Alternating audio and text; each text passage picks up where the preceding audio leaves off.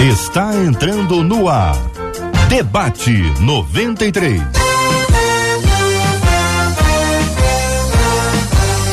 Realização 93 FM. Um oferecimento Pleno News. Notícias de verdade. Apresentação Cid Gonçalves. Sou eu, com prazer, com muita alegria, desejando a você uma manhã de bênção, apesar das notícias, que hoje seja um dia de bênção para você, para tua família, para tua casa, para o teu trabalho, para tua igreja, onde quer que você esteja ao alcance da nossa voz. Hoje é sexta-feira, 14 de janeiro de 2022, é mais um dia que Deus nos fez, então alegre-se, regozile-se nele. Tá na hora de começar mais um debate 93 e lá está ela, a bela que também é fera. Está na tela, é quase uma obra de arte ela, né? Marcela Bastos, bom dia, Marcelinha. Bom dia, meu amigo Cid. Já falei que isso vai me custar caro no final. Provavelmente. Bom dia aos nossos queridos ouvintes. Vivemos na certeza de que o nosso Deus não perde o controle Nunca, de nada, jamais. que a bondade dele, a misericórdia dele nos seguem todos os dias, ainda quando a gente não entende. E a gente tá junto para mais um Sim. Super Debate 93, muito bem acompanhados, né, É, e sextou em grande estilo. E quem? Olha aí essa turma chegando, olha lá. Ah, olha eu aí. vou falar? É, claro, Vai- é sério? Essas honras. Gente, presta atenção, está entre nós ele. Que é. mo- Não, modelo não. É. Meu querido amigo pastor Douglas do Carmo, a pastora Cristiane Figueira, que está ouvindo a gente também agora. Tá, olha, olha, gente, eu tô falando sério, tem duas obras de arte na tela e a gente é meio mal desenhado, né?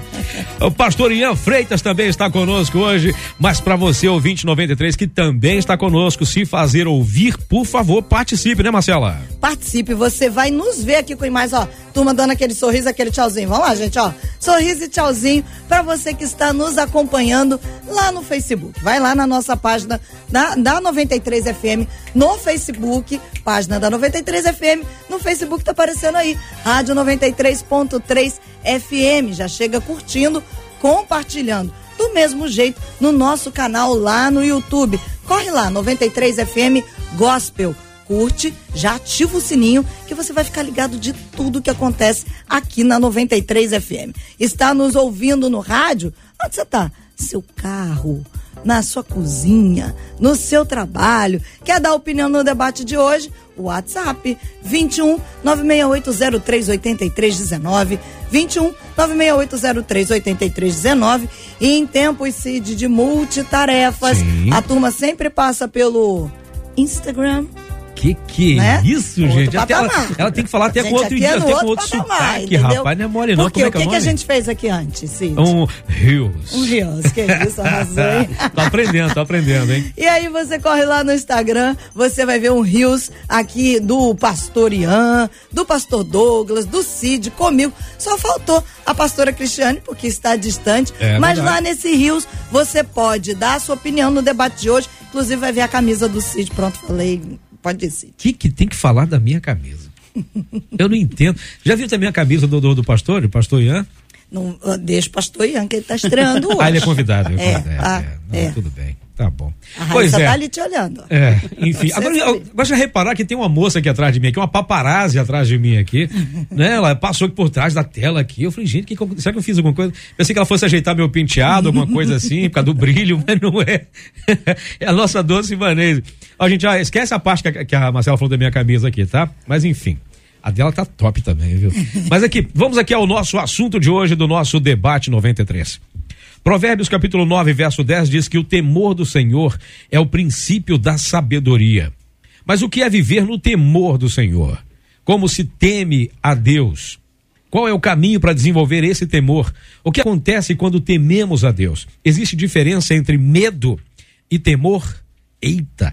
Então, como eu sempre digo aqui, Marcelo, a gente sempre sugere a você papel e caneta na mão, seminário já vai começar. Eita, nós, hein? Muito bem, vamos. Quem que eu chamo primeiro, hein? Vou chamar o estreante. Vou chamar o estreante. Pastor Ian Freitas. Muito bom dia, seja muito bem-vindo, campeão.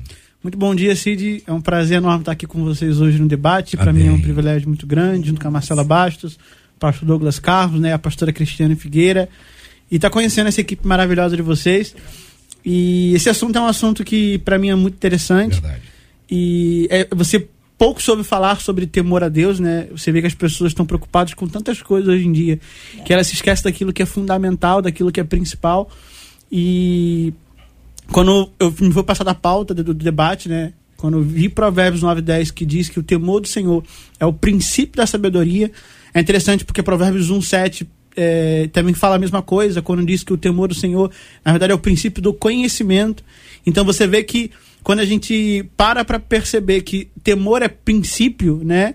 E quando a gente pega a palavra princípio, a gente pode entender do princípio daquilo que é o começo ou o princípio daquilo que é mandamento, né? Uhum. Daquilo que nós fomos chamados para fazer, para cumprir de acordo com a palavra de Deus.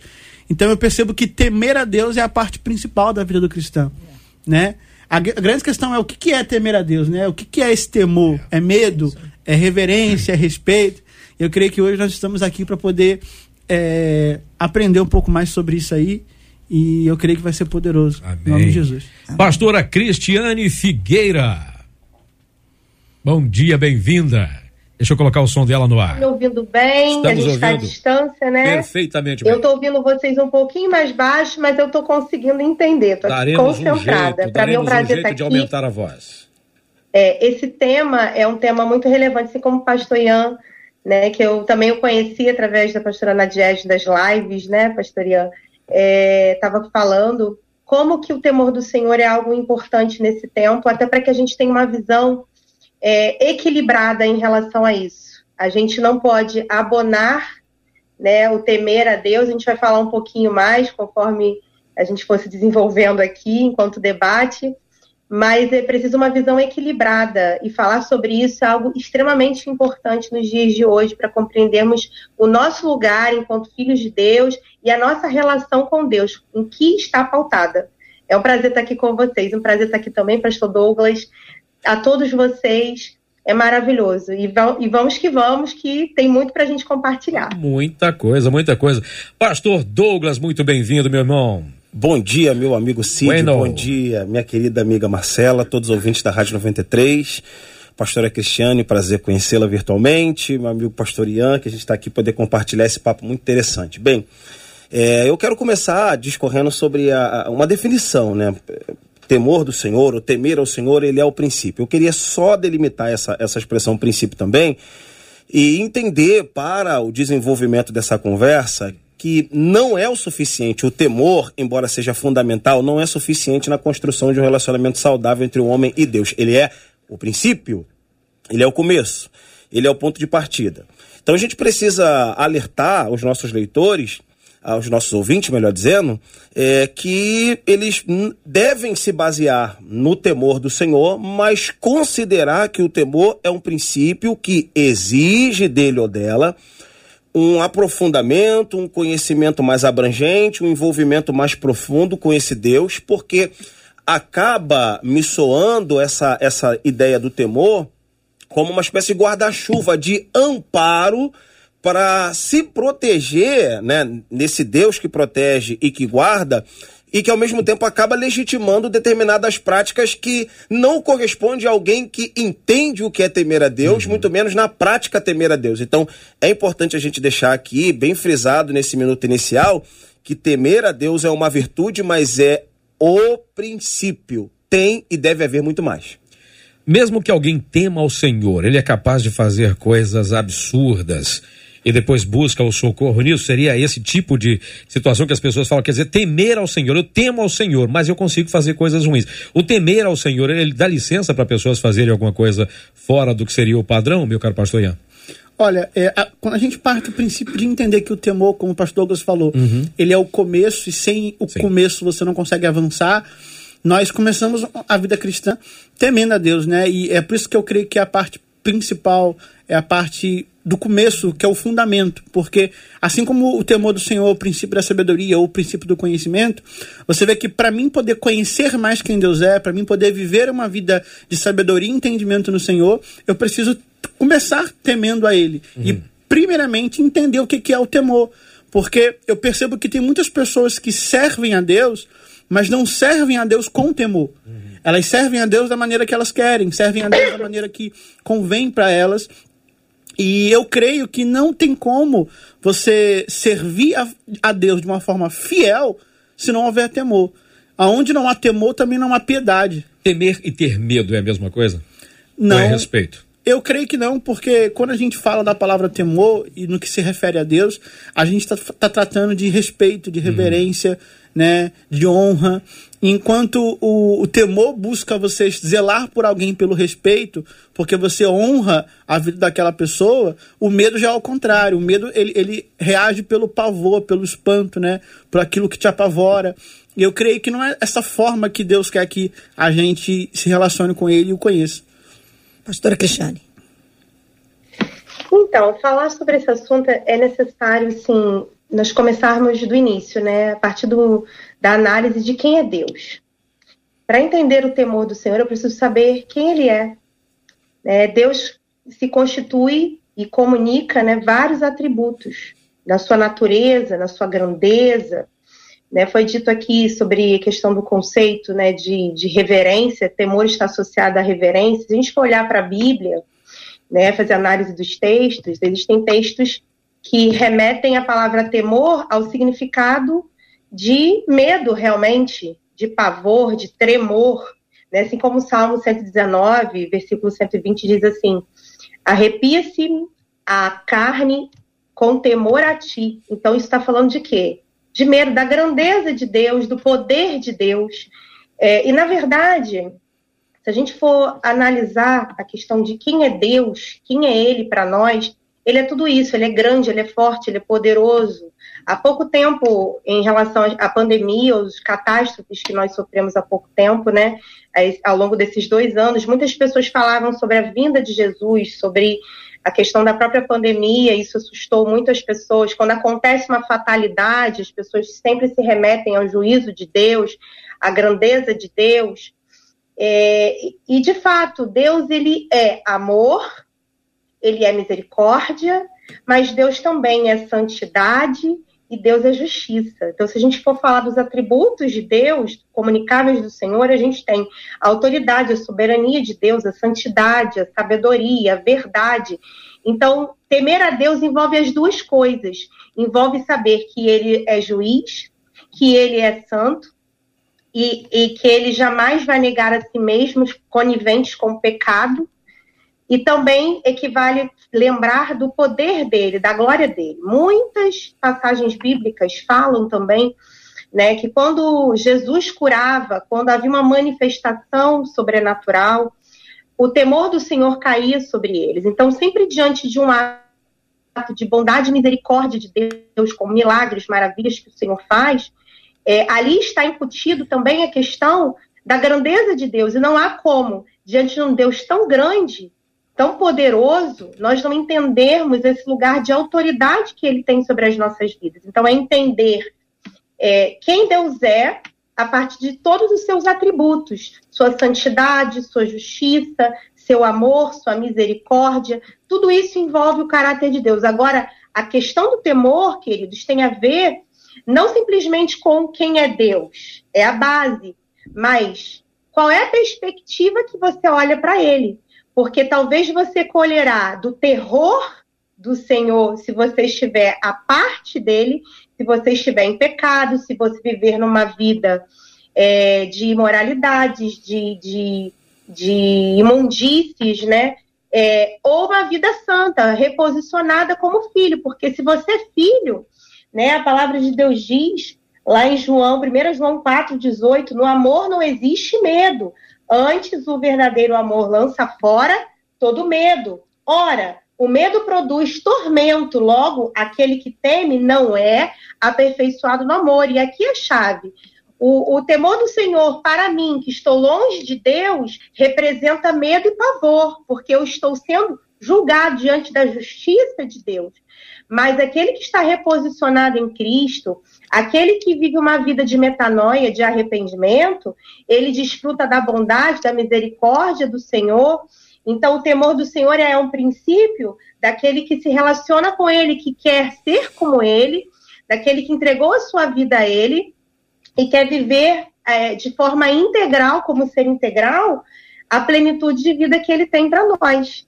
Então, falar de temor é sempre envolver esses dois pontos que nós abordamos aqui, mas sempre olhar para esses dois pontos a partir da perspectiva da onde nós estamos em relação a esse Deus que é tão grande, poderoso, amoroso e bondoso, porque é o seu caráter também. Douglas. Muito bem. Eu, eu vou tentar ser um pouco mais prático é, e, e, e, vamos ver se a gente ajuda os nossos ouvintes. É, tentar explicar aqui a, a, vida de alguém que teme a Deus e a vida de alguém que não teme a Deus. Vou começar pela vida de alguém que não teme a Deus. A vida de alguém que não teme a Deus é simplesmente um modo de vida é, na qual ele não sente nenhum tipo de peso de responsabilidade ou de sentimento a respeito do, do, do sentimento uhum. de Deus. Uhum. Não se importa. Não se importa. Ou seja, ele vive como se Deus não existisse. Uhum. Então, nós estamos falando de uma pessoa é, não cristã que vive a sua vida e mantém as suas práticas de acordo com aquilo que ela acha que é correto, daquilo que ela acha que é certo. Então, essa pessoa é uma pessoa que não tem temor a Deus nenhum é importante a gente deixar claro que há muitas pessoas que não são cristãs e que temem e muito, muito. a Deus, porque elas vivem como Verdade. se Deus existisse, como uhum. de fato Deus é. Sim. Deus é propriamente.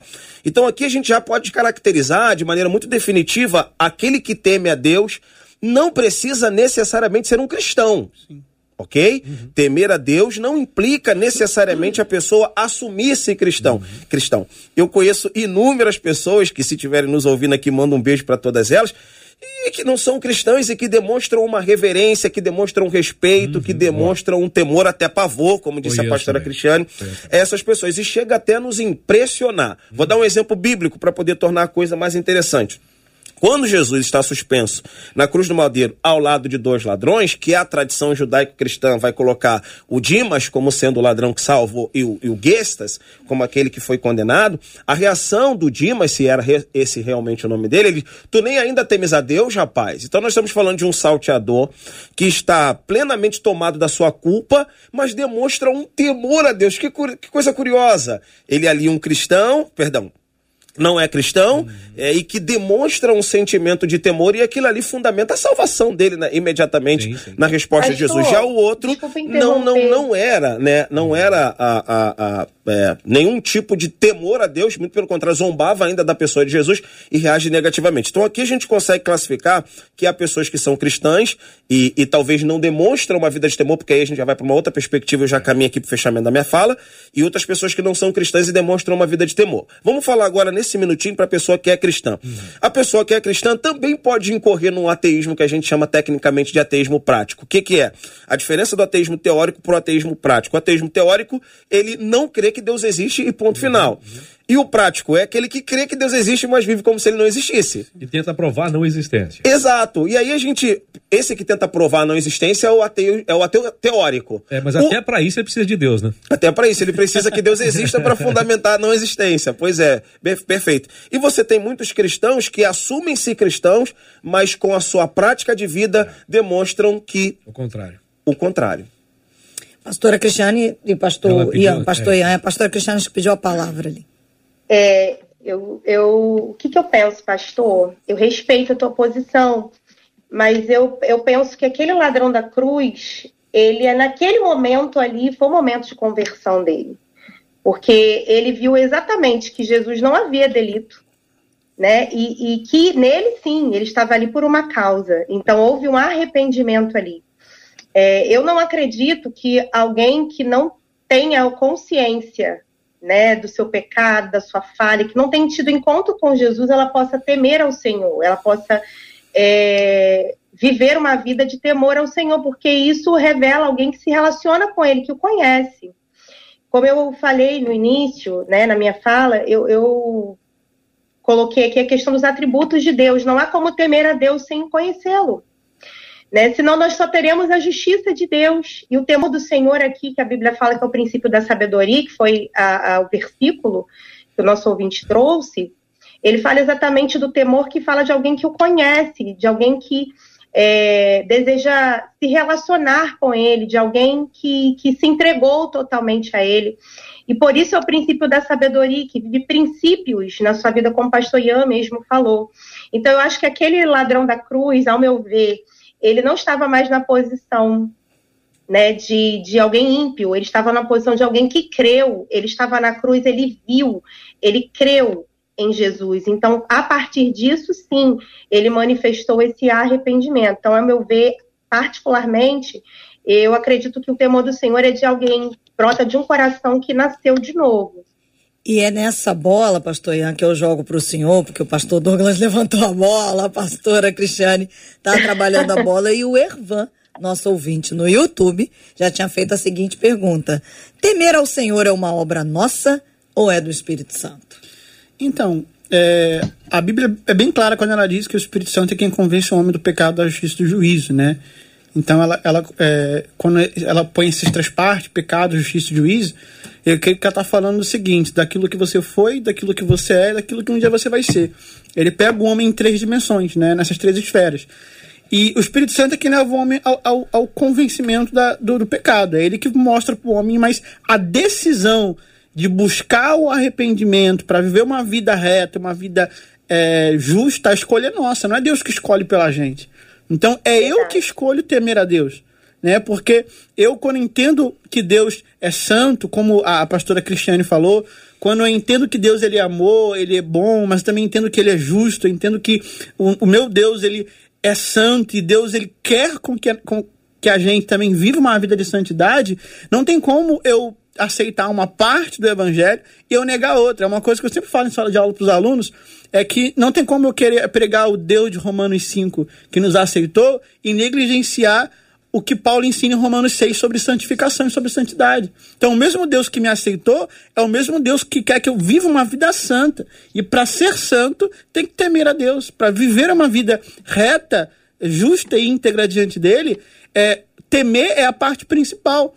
Por que, que muitas pessoas têm medo de Deus? Né? Porque elas não conhecem da forma verdadeira, porque elas ouviram falar de Deus, mas elas nunca talvez o conheceram de forma real, de forma íntima. Você olha, para, por exemplo, para Êxodo 19, quando Deus quer se apresentar para o povo, e Moisés ali estava sendo mediador entre Deus e o povo. E Deus fala: Eu vou descer, eu vou vir com, com trovões, com relâmpagos, com fogo, vai estremecer o monte. Quando o povo viu aquilo, o povo ficou assustado, apavorado, atemorizado, literalmente. E, ele e o povo fala, Moisés, não vai lá você, sobe o um monte pela gente, faz tudo pela gente, né? Porque só vem para dar a resposta de Deus. Ou seja, o povo ele tenta terceirizar o relacionamento com Deus. Eles querem que Moisés vivesse aquilo, mas eles mesmos não queriam viver. Isso é o que as pessoas mais fazem hoje em dia. Elas tentam escolher o pastor, escolher um líder, escolher um referencial para terceirizar o seu culpa, ou transferir caso, a culpa, mas na verdade a escolha de viver uma vida santa ela é nossa. Nós devemos escolher. O, o acesso está aí, Cristo ele liberou esse acesso, né? Mas isso não isso não faz com que o Deus tenha que escolher isso para a gente, né? O Espírito Santo que vai fazer com que eu escolha ter É uma, uma resposta, né, Pastor Ian? A, a questão é, é uma resposta que nós damos àquilo que ele fez. Exato. Né? Nós correspondemos, né? Até para complementar o que o pastor está falando, Filipenses 2, 12 fala o seguinte: é, Assim, pois, amados meus, como sempre obedecestes, não só na minha presença, porém, muito mais agora na minha ausência, desenvolvei vossa salvação no temor e no tremor. O apóstolo Paulo estava falando isso para a igreja Filipenses. Exatamente o que? É, é, que a gente tem que ter uma medida de, de temor na nossa vida, na nossa relação com Deus. Por quê? Porque é, nós precisamos é, olhar para Deus como aquele que nos deu tanto amor, tanta graça, tanto aquilo que nós não merecíamos, que se não fôssemos receber a digna recompensa, não estaríamos aqui, que nós, de certo modo, não podemos oferecer menos que isso. Nós não podemos deixar de dar menos que isso. Então, nós somos né? É, como ele, a imagem e sua semelhança. Esse Éden foi restaurado a partir de Jesus Cristo. Esse posicionamento do homem, ele foi restaurado. E é exatamente, nós vivemos um processo da santificação, que é um processo que nós respondemos aquilo que Deus fez por nós de maneira consciente e intencional. O Espírito Santo se aperfeiçoa em nós, mas a resposta à decisão livre-arbítrio é nosso. Muito bem. Douglas. É, vamos lá. Eu acho que, que, que, a nossa conversa ela ela ela ela está avançando para quem tem um conhecimento abrangente de Deus. Me parece que o, o temor ele é o aspecto inicial, né? pelo hum. menos pelo que me consta, ele é o aspecto inicial. Então, vou tentar responder aqui a, a, pergunta que foi levantada aqui pela, pela Marcela, né? De onde vem o temor? Uhum. O temor nasce no ser humano, ele é algo que vem de Deus e o ser humano reage. Primeiro, é, é uma pergunta muito difícil que o nosso ouvinte me faz. É, por quê? Nos faz? Por quê? Porque tudo pode vir de Deus, como tudo pode ser responsabilidade minha. Aliás, esse debate já dura mais de 500 anos. Hum. Qual é o papel do ser humano na responsabilidade da salvação? Como um arminiano que sou, eu acredito que o temor é inerente à existência humana e Deus colocou isso intuitivamente na sua criação. Ponto. Não tem nada a ver com o espírito, Sim. do meu ponto de vista. Tem nada a ver com o espírito. Ah, mas eu tenho outros textos que podem legitimar que tudo vem dele, como também existe uma gama de textos que me fundamentam uma responsabilidade pessoal de reagir antes de de obter todo esse desenrolar baseado na sistemática de Paulo e está perfeitamente correto no meu ponto de vista. Então, o ser humano ele já nasce com essa predisposição de reagir positivamente ou reagir negativamente. E isso é obra da criação de Deus, e ponto final. A, a gente observa isso em Romanos capítulo de número 2 no qual Paulo disse que Deus julgará avaliando o critério do coração do homem, quer o acusando, quer o defendendo. Então, eu não preciso reagir em hipótese alguma à revelação de Deus se não quiser. Se eu não quiser reagir à revelação, eu ainda assim serei julgado, como disse o apóstolo Paulo, pela lei do meu coração, quer me acusando, quer me defendendo. Agora, é claro que há uma centelha divina no processo da reação à salvação. Ninguém toma uma decisão de conversão intelectualmente. Eu fui para a igreja e observei a pregação intelectualmente durante meses, até que eu tive uma reação mística espiritual e essa reação me levou à conversão e hoje, depois de muitos anos, aqui estou. Então, é gente, a gente precisa entender, senão daqui a pouco o ser humano não é nada senão um corpo. Senão o ser humano não é nada senão um corpo. Então, a, o temor é algo inerente à existência humana. E a pregação do evangelho, o acesso a Deus, o conhecimento a Deus, ele toca nessa, nesse temor, ou para negá-lo, ou para corresponder com existência, e assim com o serviço. Então, eu ainda defendo essa posição de que há muitas pessoas não cristãs que têm um temor a tal ponto de tornar, inclusive, a presença de Deus magnética a esta pessoa. E nós temos mais de um exemplo, talvez até fora do exemplo do ladrão da cruz, mas a gente pode ver pessoas no próprio Novo Testamento que, no primeiro contato que tem de Jesus, sem saber a sua família, sem saber seus irmãos, sem saber a sua aldeia, simplesmente pelo contato majestático com Jesus, aquilo provoca uma reação de temor e aquilo ali vai desencadear num serviço, numa obediência, etc. Então, há mais pessoas que precisam ser magnetizadas pela presença de Deus e ele vai se apropriar justamente dessa faísca de temor que está no coração de uma pessoa que está desempregada, de uma pessoa que está nos ouvindo e que talvez tenha um passado no centro espírita e que tem um, um, um núcleo de vida completamente distante do métier religioso, mas tem lá a sua pouca fé, tem lá a sua, a sua raiz de oração, tem lá uma maneira de se conectar verticalmente com Deus fora do santuário. Então eu, particularmente, eu, Douglas do Carmo, acho que a gente precisa respeitar muito esse temor. Agora, finalizo dizendo, não é salvífico, esse temor Sim. não é salvífico, não. Esse temor é um imã que precisa te levar a um conhecimento mais profundo com Deus, mas é alguma coisa. É interessante isso que o pastor está falando, uhum. porque quando você olha para Atos 10, você olha para Cornélio e você enxerga a mesma coisa. Um homem que temia Deus, que ofertava a Deus, que buscava viver uma vida reta, né, e temente a Deus, mas não era crente ainda, né? Ah, o centurião, era gentil, centurião, lá centurião.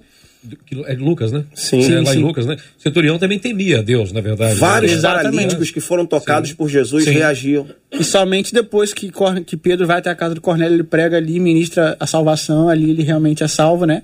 Mas antes disso ele já tinha uma vida temente, né? Então a gente consegue encontrar alguns exemplos bíblicos referente a isso. É, essa é uma pergunta, da, da, uma das perguntas aqui é qual é o caminho para desenvolver esse temor? Esse temor é desenvolvido ou ele é muito, já é exatamente como vocês estão dizendo, é o começo de alguma coisa, de, um, de uma caminhada com Deus? Como é que se desenvolve isso? Ou não é uma coisa que se desenvolve? A partir do conhecimento, é isso? Pastora Cristiane. Não entendi a pergunta, pastor. É, é uma, é uma ouvinte perguntou é, é, sobre como desenvolver, qual é o caminho para desenvolver esse temor? Isso é uma coisa que desenvolve ou é uma coisa que já, que já é, é o início mesmo para que a gente ponha, possa conhecer a Deus, caminhar com Ele? Como é que se desenvolve isso? Como é que se descobre esse temor? Compliquei tua é, vida, hein? É, volto a frisar a questão do conhecimento de Deus, né? Ainda que a gente tenha. Porque assim, eu estou entendendo aqui o que os pastores estão colocando. A questão da grandeza de Deus é, é inevitável. A natureza expressa a grandeza de Deus. Diante né, da grandeza do Senhor, nós não temos o que duvidar. Né? Todas as pessoas na face da terra, todo joelho se dobrará e toda língua confessará né, que Ele é o Senhor. De fato, todas as coisas, o universo, ele prova a essa existência, essa grandeza. É, porém, eu acredito que o temor do Senhor, ele é aperfeiçoado aqui no texto que foi utilizado como Provérbios 9 e 10, né, o temor do seu princípio da sabedoria, é, é algo que vem de alguém que busca, que busca essa sabedoria, que busca conhecê-lo, que busca se aprofundar. Então, como desenvolver o temor do Senhor? Buscando conhecê-lo, se relacionar com ele. Por que, que eu acho esse assunto muito pontual?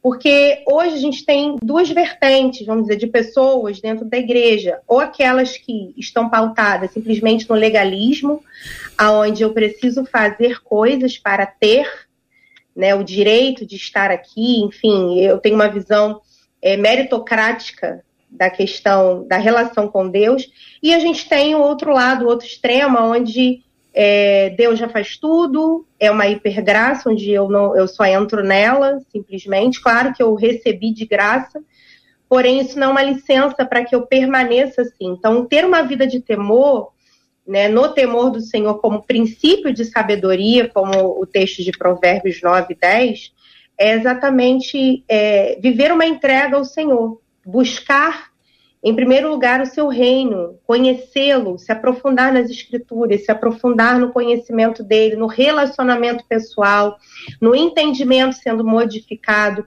Eu entendo é, uma experiência espiritual né, com Deus, é, não só algo místico também, que Deus toque na minha vida e produza algo dentro de mim, algo sobrenatural. Eu creio no sobrenatural de Deus, mas eu creio que o evangelho também é algo muito evidente, muito claro, onde o meu intelecto é capaz de alcançar e de entender algumas coisas também. A palavra de Deus é muito é, nítida, a gente não vê é, oposição, é a mesma palavra. Então, quando você ouve né, o, o que é o evangelho do reino de Deus, isso necessariamente vai de encontro à necessidade do homem.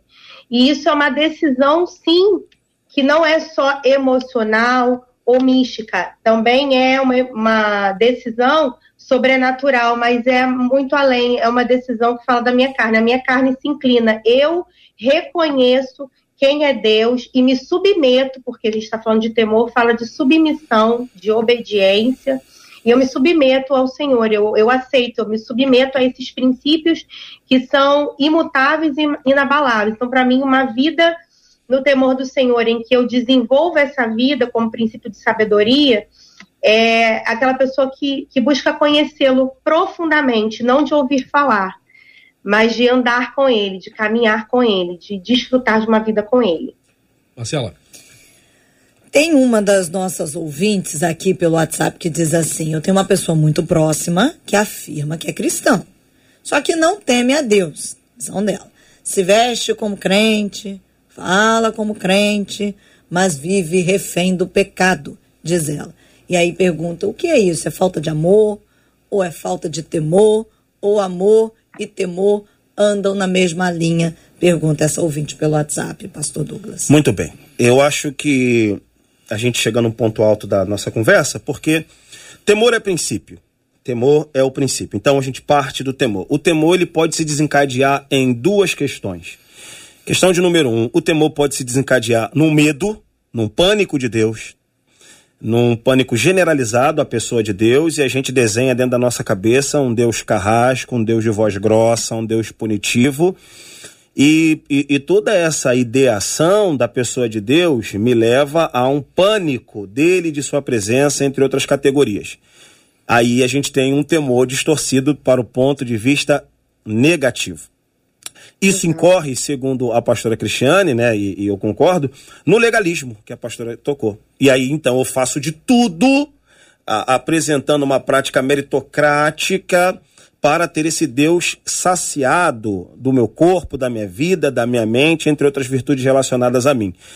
Isso não é temor, porque o temor lança fora o medo, segundo o apóstolo João. Então, esse pode ser um, o primeiro desencadeamento que eu considero extremamente negativo. O, o outro, que é positivo, é um temor que é princípio, é inicial e isso desemboca numa paixão, num amor incontido por Deus. Isso só pode ser veiculado pelo conhecimento. Só o conhecimento pode fazer isso. Agora veja, veja para você que está do outro lado e que está alcançado pelas nossas vozes.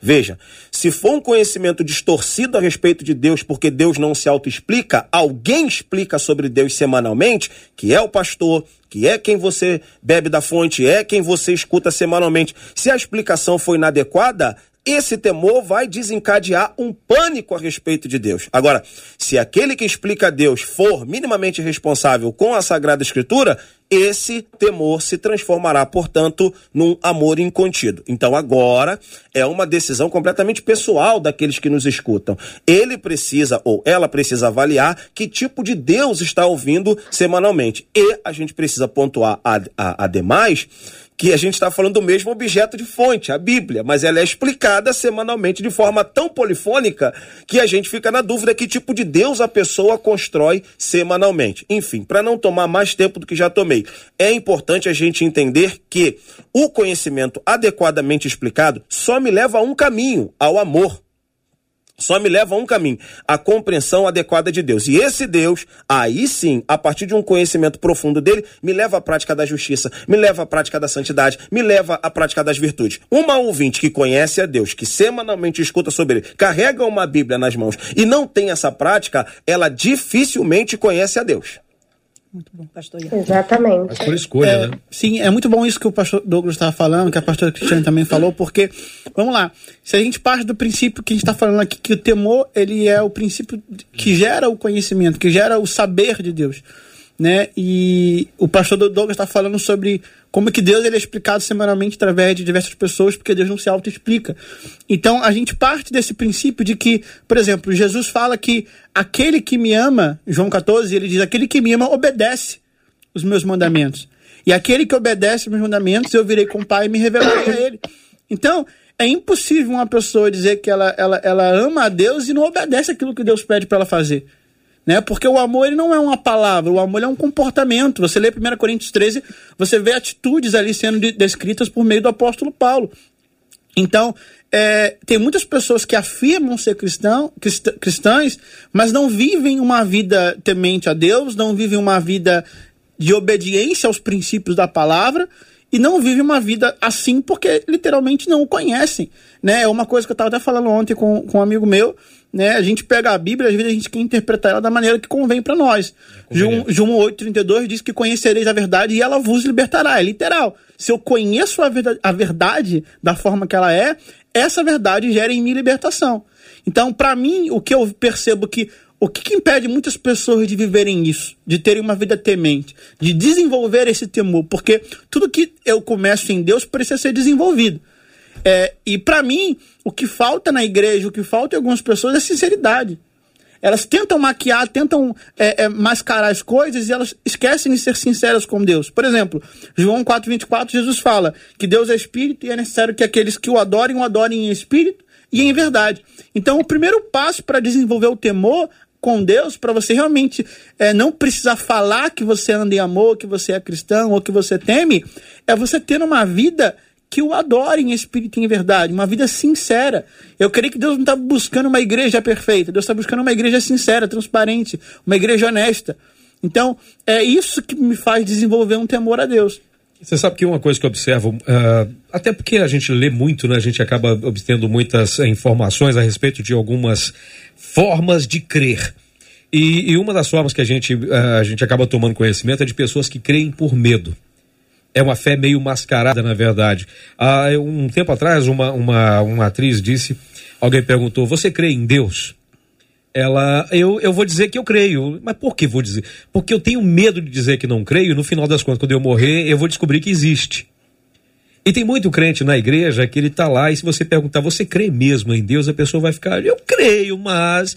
Quer dizer, esse tipo de fé que está meio líquida ultimamente das pessoas, por, talvez porque elas ah, esperam o cumprimento de alguma coisa que não chegou.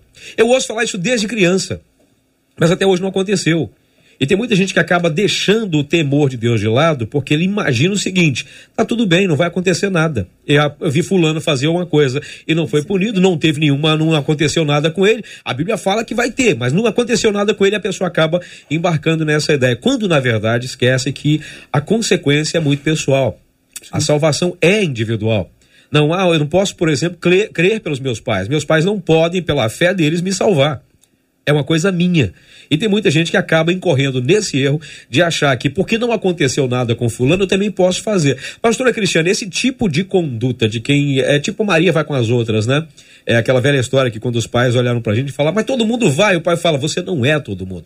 É pessoal, é uma coisa muito individual, essa coisa do temor. Eu posso, pelo meu temor, influenciar alguém a temer também, ou eu posso, pela minha falta de temor, fazer exatamente isso também com outra pessoa? Eu acho que comportamento, né? Porque a gente está falando o quê? Temer envolve atitudes. Sim. Né? Temer me leva a me comportar né? e demonstrar que esse temor está dentro de mim. Então, é, todo comportamento, tudo que você exibe enquanto atitudes, é capaz de influenciar pessoas. É capaz de, de sensibilizá-las, às vezes, até para o pecado. Se você vive uma vida em que se banalizou tantas coisas, Sim. você pode produzir no outro esse senso de que uhum. é, não há consequências, né? E isso é interessante porque, assim, a gente vive uma ideia de Deus, a gente entrou, porque Jesus, ele revelou é, o Pai. E isso é uma verdade, e eu entendo a paternidade de Deus como algo perfeito, exatamente para compreender o que é o temor do Senhor. Quando você ama o seu pai e se relaciona com ele, você quer não decepcioná-lo. Você quer se relacionar com ele de maneira saudável. É, só que muitas vezes a gente está vivendo uma paternidade distorcida, onde há uma visão permissiva em relação a Deus, como se a graça de Deus, o favor de Deus, a bondade de Deus, ela fosse encobrir toda e qualquer situação. Uma coisa é você é, falhar, porque nós somos falíveis, isso vai acontecer conosco. Mas deliberadamente uma vida né, onde eu estou totalmente insensível a qualquer tipo de lei ou regra, né, princípios, vamos colocar assim, do Senhor, eu estou, na verdade, é, estimulando naqueles que me cercam, talvez o mesmo olhar, porque há ao nosso redor uma grande nuvem de testemunhas. Toda a minha vida, a minha conduta, eu sou uma carta a ser lida. Então, se eu me manifesto enquanto minha fé de uma maneira aonde é, eu não demonstro esse temor, claramente eu posso ser um agente, né, alguém que possa é, impedir aquela pessoa, às vezes, de construir isso de maneira saudável, como o pastor Douglas colocou. A questão né, de que, que Deus eu estou conhecendo, que, que evangelho que eu estou ouvindo, né, no qual eu não transformo a minha vida. Então, a minha vida ela pode sim ser algo que influencie positivamente ou negativamente na construção né, do temor na vida de outras pessoas. A minha vida reta e íntegra diante de Deus produz sim nas outras pessoas, pode sim afetar em que ela tema, em que ela olhe para o Senhor da maneira correta. Marcela. Os nossos ouvintes estão falando aqui das suas opiniões sobre a questão do temor. É, pelo Facebook, a Claudeli Rosa disse Temer a Deus para mim é uma disposição pessoal. Daniel decidiu que não iria se contaminar em Babilônia. Ele não ouviu uma profecia, nem recebeu a visita do anjo, porque ele era temente e conhecia o Senhor. O Leonardo, lá de Cordovil, disse assim: Para mim, o temor ao Senhor, eu entendo como um, aí botou entre aspas, hum. medo. Porém, é um medo de perder o contato, a intimidade e a orientação. Eu vou temer a Deus com medo de perder e não com medo de que ele possa me matar. A Claudirene, ela disse assim: quem rejeita o temor do Senhor acaba escolhendo percorrer o seu próprio caminho e se desvia do caminho de Deus. E tem uma pergunta aqui, deixa eu puxar aqui. Pastor Douglas, vamos lá, você puxando. A Cristiane Gomes disse assim: bom, Davi temeu a Deus mas pecou. Quando o profeta expôs o seu pecado, ele pediu para que Deus não retirasse o espírito da vida dele. Foi a falta de temor que fez Davi pecar? Não, não. Vou responder isso aqui. Uhum. Vamos lá. O temor é uma barreira de contenção. O temor é uma barreira de contenção. Boa definição. E essa barreira de contenção tenta segurar uma represa pesada chamada pecado. Nem sempre vai dar certo. Uma pessoa que peca e, e, e peca da gravidade de Davi não pecou porque lhe faltou temor. Muito pelo contrário, eu acho que a reação pós-pecado demonstra o quanto o homem temia. Então, o temor é uma barreira de contenção que precisa frequentemente estar é, alicerçada, fundamentada, porque há uma represa querendo descer. É essa represa chamada pecado. Nem sempre nós vamos conseguir, minha irmã ou irmão que fez a pergunta. Eu olho para os senhores e vocês nos escutam e somos todos pecadores e todos aqui tememos na espinha os pecados que nós cometemos e os pecados que nós lutamos semanalmente contra ele. E eu acho que a nossa busca é, é, é pelo Senhor é justamente para que ele não leve em consideração esses pecados que a gente comete, quando eu faço aqui falar, levar em consideração, não digo que Deus vai fazer vista grossa, não é isso. É, mas é para que no, no, peso final prevaleça a sua misericórdia a sua graça. Então aqui eu já respondo a nossa irmã dizendo que o Davi continuou temendo ao Senhor, mesmo incorrendo nos pecados. E é exatamente aí que a gente precisa alimentar e estimular esse temor, para que esse temor possa, de alguma maneira, conter essa barreira que quer romper. E aí eu chego então numa, numa numa provocação interessante. Uma pessoa que não obedece à voz do seu temor, ela é capaz de fazer coisas absurdas. Por quê? Porque o temor nunca nos deixa na mão. O temor sempre será um sinal ativo a, a, a emitir o seu som de quando nós estamos numa zona de perigo quando nós estamos numa zona de perigo, quem sabe aqui falando para milhares e milhares de pessoas que estão a um clique de acessar um site pornográfico, a uma, a um, sei lá, a uma decisão de cometer uma loucura que isso vai degradar em problemas absurdos, é o temor que prevalece no coração. Nem sempre o temor vai vencer. Porque a gente, sabendo disso, acumulando anos e anos na presença de Deus, às vezes a gente ainda faz coisas desagradáveis à vista e à santidade do Senhor. Então eu preciso também dar uma palavra de calma para você que está do outro lado, para que você não se cobre tamanhamente a tal ponto de achar que você será forte ou, ou, ou, ou santa pelas suas próprias mãos. Não. Há o Espírito de Deus que vigia frequentemente a nossa vida e que nos impele a uma vida de santidade e de impecabilidade. E quanto mais você alimenta isso com a palavra de Deus, quanto mais você alimenta isso com as virtudes do alto, essa contenção se torna cada vez mais forte, digamos assim, capaz, suficientemente capaz de conter esses pecados que querem florescer e nos dominar. Interessante porque, o, é, como o pastor falou, né, eu creio também que o temor ele não me ausenta das minhas responsabilidades pessoais, das minhas escolhas pessoais. Tem muitas pessoas que temem a Deus e mesmo assim pecam. Davi foi um grande exemplo disso, como a ouvinte acabou de falar. Então, para vocês que estão nos ouvindo, a gente precisa entender algo que para mim é fundamental e que eu levo para minha vida, né? Vamos tentar ser prático, como o pastor Douglas falou naquela hora. É, eu não temo a Deus somente por mim. Eu temo a Deus pela minha família. Então, tudo que eu busco escolher fazer, eu não faço somente pensando em mim.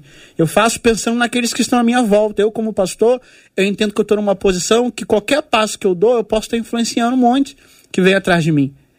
Então, eu não temo a Deus somente pela minha vida, eu temo a Deus pela vida das pessoas que estão também junto comigo. A minha família, a minha casa, minha esposa, minhas filhas, quem está ali junto. Por exemplo, a escolha do pecado ela é individual, mas a consequência é sempre coletiva.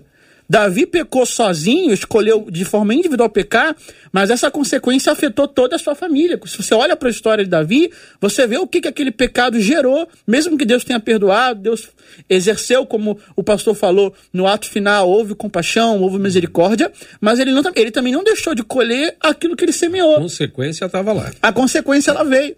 Então eu acho que as pessoas elas tendem a, olhar para aquela questão, né? A salvação individual. Então eu vou temer só por mim. Uhum. E elas se esquecem que se Deus a colocou numa posição de referência, ela deve temer não só por ela, mas também pessoas. pelas pessoas que estão com ela, família, amigos, igreja. E até os ímpios. E os ímpios também, principalmente.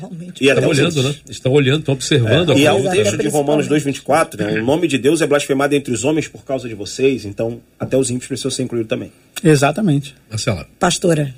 Pastora. Então, eu concordo com tudo que Não, pastora Cristiane, engraçadinho.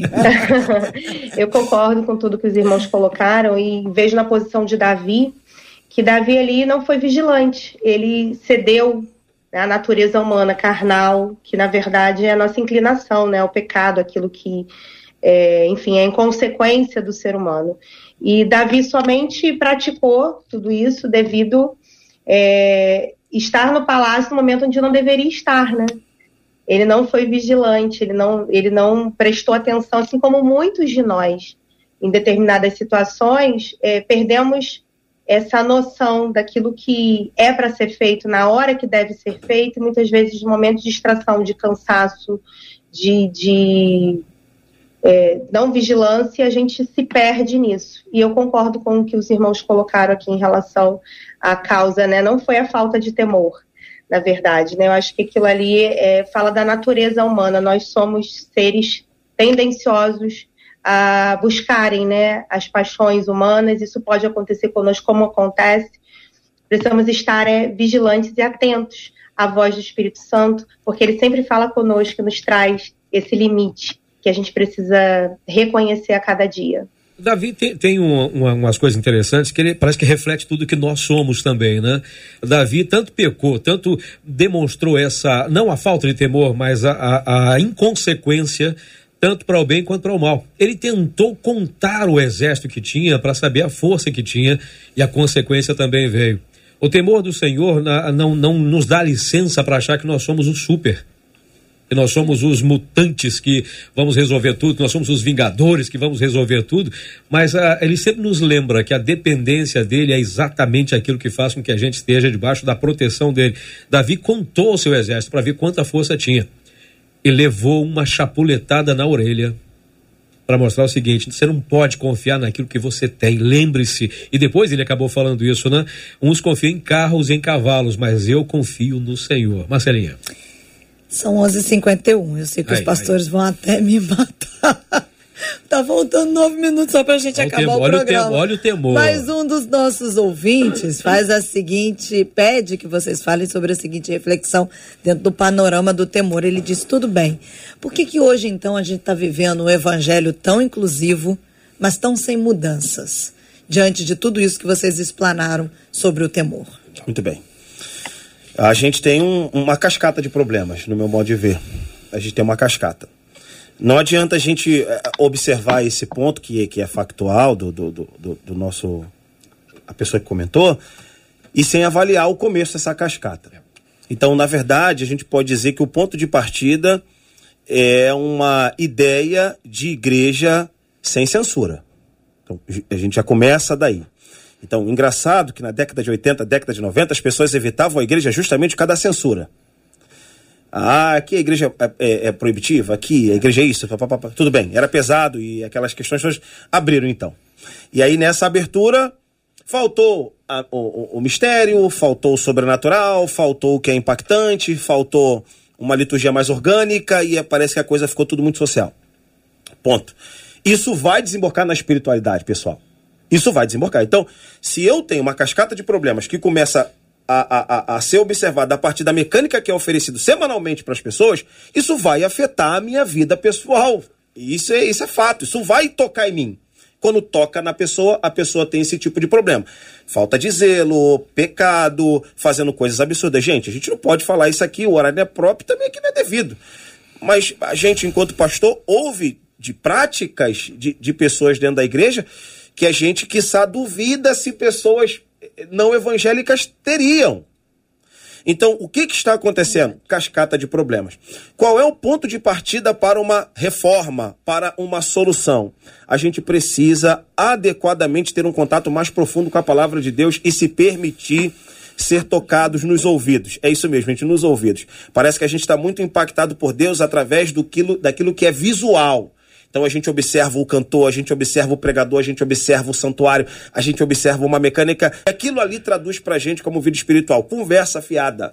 A gente precisa voltar a ter sensibilidade de ouvir Deus e aquilo é, ser introduzido dentro do nosso corpo e nos levar à prática da santidade. Só assim haverá uma correção. Eu digo isso aqui para vocês, senhores. Só assim haverá uma correção. Mas, lamentavelmente, muitas igrejas ainda incorrem né, nessa prática de impacto visual e os ouvidos. Os ouvidos ficam completamente dispersos. E aí, interessante, né? Porque o livro do Apocalipse nos convida sempre a ouvir. Quem tem ouvidos, ouça. Quem tem ouvidos, ouça o que o Espírito diz às igrejas. Então, aquele que levantou essa pergunta, quem sabe essa hora de debate já seja o ponto de partida para uma reforma, já seja o ponto de partida para uma correção. E se isso for levado à potência, eu não tenho dúvida de que essa pessoa sairá e se ela reproduzir isso que ela vai fazer para outras pessoas, outras pessoas certamente sairão dessa cascata de problemas. Boa.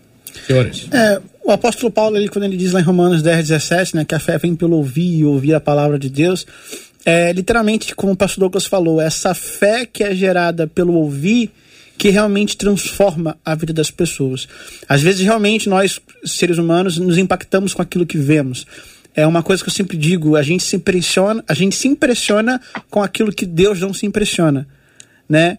E às vezes Deus está muito mais preocupado com o seu coração do que com sua aparência, do que com aquilo que é aparente. Então eu percebo que mesmo que a igreja deva chamar a todos, ela não, ela não aceita tudo, né? Inclusive o pastor Felipe, ele sempre fala isso, né? A gente aceita todos, mas não aceita tudo, né? A igreja, você vai atrair as pessoas para cá, mas elas vão ouvir a palavra, vão ser confrontadas com a verdade e elas vão escolher se querem ficar ou não.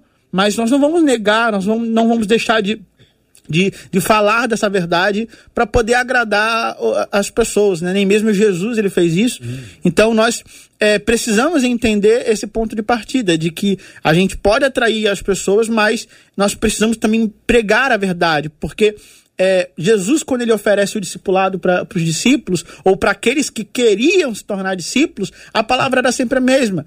Né? Eles, o que, que eles ouviam de Jesus? Quer vir após mim? Negue-se a si mesmo, tome sua cruz e siga-me eram muitos que queriam, muitos aceitavam. E outros, quando ouviam essa palavra, até caminhavam na multidão, mas não eram discípulos de pra Jesus. Onde, para onde iremos nós? Né? Só ficou Exatamente. Um grupinho, né? João, nós? Exatamente. Então, de, daquela multidão, a multidão foi embora. Até os 70 que ele achava que era discípulo foram embora. Só sobrou quem? Sobrou os 12. E ali é, Jesus faz a, a famosa pergunta, né? Ainda, né? É, vocês não vão embora também não? Para onde iremos né? nós? E Pedro ele entende, né, que não tem outro lugar, não tem outro caminho. É por isso que eu sempre falo para as pessoas, gente, crer, acreditar em Deus não basta, não é suficiente. Exatamente. Porque tem muitas pessoas Até que acreditam, tem muitas pessoas que acreditam em Deus, mas não vivem da maneira que Deus quer que elas vivam. Ou acreditam daquela Sabe? forma que eu falei, daquela atriz, né? Eu tenho medo de falar que não acredito e no final das contas, quando eu morrer, eu descobri que ele existe. Exatamente. Por medo. A renúncia é uma escolha pessoal e não tem como viver um evangelho que não há renúncia, né? E isso para mim é, é fundamental. É, o evangelho, o evangelho ele é confrontação, né? Ele é o que dura essa palavra. Então, o evangelho que não transforma não é o evangelho do reino de Deus. É qualquer outra coisa, menos o evangelho do reino de Deus, como os pastores colocaram aqui. É, ter uma, uma igreja sensorial, isso não fala sobre conversão. Ter uma igreja abarrotada de pessoas, multidões em que elas não são transformadas, isso é um grande, grave problema. Então, a gente precisa ensinar as pessoas, é, de fato, a sã doutrina, de fato, a palavra de Deus, porque o pai corrige a quem ama, isso é amor. Né? Isso é amor. Limites envolvem relação de amor. A gente não pode tudo. Né? Exatamente porque se pudéssemos tudo, seríamos totalmente destruídos. Muitas vidas estão se destruindo exatamente porque não há uma censura, porque não há um bloqueio, não há um não que interdita exatamente para quê? Proteger, porque ele é pai que ama e protege. Então, toda palavra que sai da boca de Deus é para a vida, mesmo que essa palavra confronte as nossas dores, a nossa personalidade, as nossas atitudes, e nós precisamos ensinar isso. Esse momento aqui que a gente está vivendo no debate, eu acho extremamente importante falar sobre isso. Quantos ouvintes estão aqui, pessoas na internet? É, desejem a correção do Senhor, amem a correção do Senhor para que você seja bem sucedido, para que você adquira vida e paz, sabedoria para que a tua vida seja transformada, porque somente essa palavra confrontadora vai gerar vida, vai gerar cura, vai curar suas feridas, suas mazelas. E essa palavra que eu quero deixar para vocês hoje. Amem a correção do Senhor, porque a palavra de Deus, ela é bálsamo para as nossas feridas. Meio-dia em ponto, Marcelo. O debate começou tem um minuto e meio.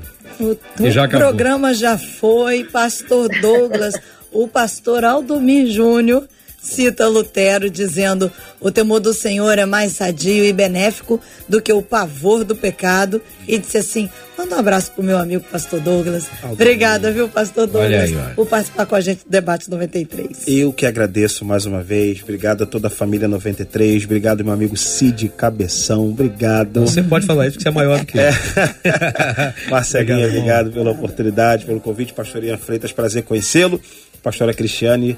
Quero mandar um beijo aqui para minha família, minha mãe, meu pai, minha esposa, minhas crianças, meus amigos. Até a próxima, querendo Deus. Uhum. Pastor Ian, aqui no Facebook, a Renata de Assis diz: Tô aprendendo muito com esse debate. Que Deus abençoe e guarde a vida de cada um dos debatedores. Obrigada, viu, pastor? Não, prazer é tudo meu e queria agradecer aí por esse convite. Foi uma honra estar aqui do lado de pessoas de Deus, né? Marcela, Cid, pastor Douglas, pastor Cristiano, que não está aqui, mas a gente está aqui espiritualmente falando tá dessa palavra. Mas é um prazer estar aqui com vocês, foi uma honra muito grande. Obrigado. Maravilha, maravilha. Ficou, bem, ficou bem à vontade, né? Com certeza. Né? Tranquilo. Não te assustamos, não, né? Não, não. É, hoje a gente pegou leve. Marcela. Pastora Cristiane, a, a, uma das nossas ouvintes disse assim, ó, a Ivone, que Deus continue abençoando poderosamente todos os nossos debatedores e a todos os ouvintes. Obrigada, viu, Cris? Ah, Para mim é um prazer tá, estar com vocês. Realmente aprendo muito aqui com vocês e sempre uma honra estar aqui contribuindo para que o reino de Deus, a palavra de Deus, seja propagada sobre a terra. Deus abençoe a cada um. Obrigado por vocês estarem aqui também comigo. Cid, vamos mandar um abraço especial? Hum, bora. Cláudio Santos, lá no YouTube. Olha só. É, que alegria ter você com a gente, ah, Cláudio, viu? Que você seja abraçado de maneira ah, especial pela presença do Espírito Santo, por todos nós aqui da 93 FM, que você saiba, nós estamos aqui para fazer a vontade de Deus aqui nessa terra um beijo para todos os nossos ouvintes e até segunda-feira, né? É isso. Até segunda-feira, se Deus quiser. Obrigado, gente. Deus abençoe a todos. Marcela, vamos orar, agradecendo a Deus por esse momento, até porque o temor do Senhor também passa pela comunicação com Ele. Então tá na hora de orar. Pastor Douglas, nós vamos pedir ao Senhor que nos leve a Deus em oração e hoje de uma maneira muito especial a gente sempre ora, Sim. todos os dias por enlutados e hoje de uma maneira muito especial nós vamos orar pelo nosso querido Delino Marçal. Verdade. Todos nós fomos pegos de surpresa com a triste notícia do falecimento da mãezinha dele, uma pastora. A polícia está investigando o caso. E esse é daqueles momentos que é só o clamor do Senhor. É um tempo difícil, mas nós cremos naquele que é o consolador.